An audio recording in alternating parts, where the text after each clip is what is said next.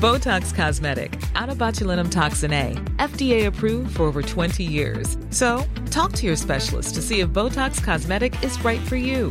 For full prescribing information, including boxed warning, visit BotoxCosmetic.com or call 877-351-0300. Remember to ask for Botox Cosmetic by name.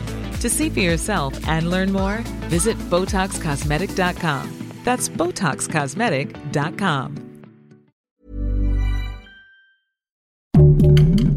Heraldo Podcast, un lugar para tus oídos. Mucho ruido y pocas nueces. La SEP tuvo que ponerle pausa a su programa piloto del nuevo plan de estudios. Esto es Primera Plana de El Heraldo de México.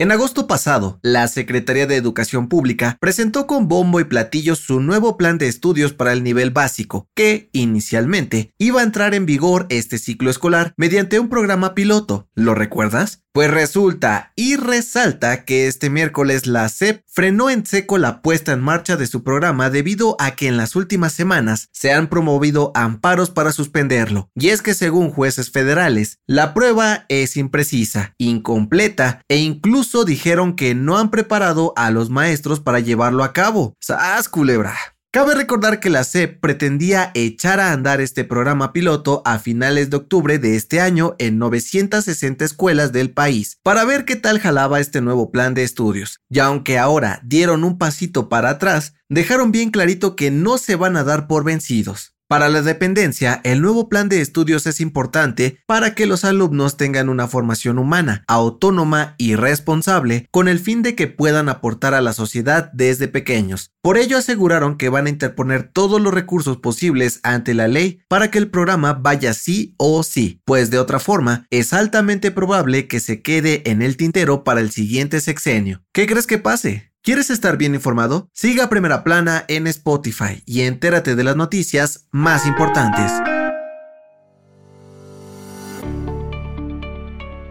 Este miércoles, la titular de la Secretaría de Seguridad y Protección Ciudadana fue al Senado de la República para hablar sobre los avances de la estrategia de seguridad. Sí, esa de abrazos y no balazos, en cuatro años de gobierno de AMLO. Y si bien presumió resultados como la desmantelación de grupos criminales, el aseguramiento de miles de armas y haberle bajado más de 675 mil millones de pesos al crimen, también aprovechó el momento para dar su postura sobre el decreto para extender las labores del ejército en las calles del país hasta el 2028. En este sentido, Rosa Isela aseguró que, a diferencia de lo que piensan los partidos de oposición, la Sedena y la Guardia Nacional no gobiernan el país, sino que se dedican a hacerlo más pacífico, y como prueba de ello, dijo que al menos 28 gobernadores ya están planeando instalar cuarteles en sus entidades para que las Fuerzas Armadas fortalezcan las tareas de seguridad. Ante esto, la funcionaria hizo un llamado a todos los senadores a dejar de señalar al ejército, comprometerse y apoyar al gobierno federal a hacer de México un país seguro para todos.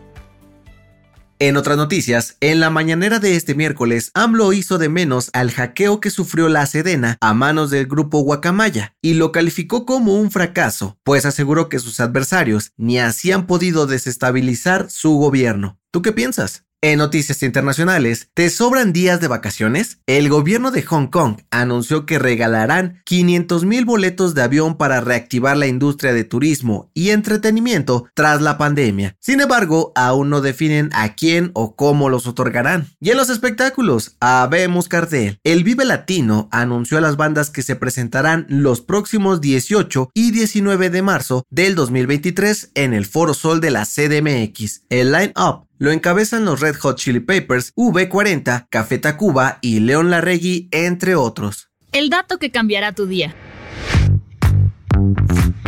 ¿Te ha pasado que mueres de sueño durante el día, pero al momento de acostarte de plano no puedes dormir? Pues tal vez tengas insomnio aprendido. Y si te estás preguntando qué demonios es eso, según la Universidad de Pensilvania, cuando solo usas tu cama para dormir, tu cerebro la relaciona con un lugar de descanso. Pero si la usas para otras actividades como mandar mensajes, leer o ver series, aprendemos que es un lugar donde debemos estar activos y alerta. Por ello, cuando intentas dormir, es más difícil lograrlo. Pero para tu buena fortuna, hay maneras de evitar esta confusión en tu cerebro. De acuerdo con los expertos, la mejor solución es no pasar más de 20 minutos haciendo otras actividades en la cama. Así podrás dormir como un bebé. Yo soy José Mata y nos escuchamos en la próxima. Esto fue Primera Plana, un podcast del Heraldo de México. Encuentra nuestra primera plana en el periódico impreso, página web y ahora en podcast. Síguenos en Instagram y TikTok como El Heraldo Podcast y en Facebook, Twitter y YouTube como El Heraldo de México. Hasta mañana.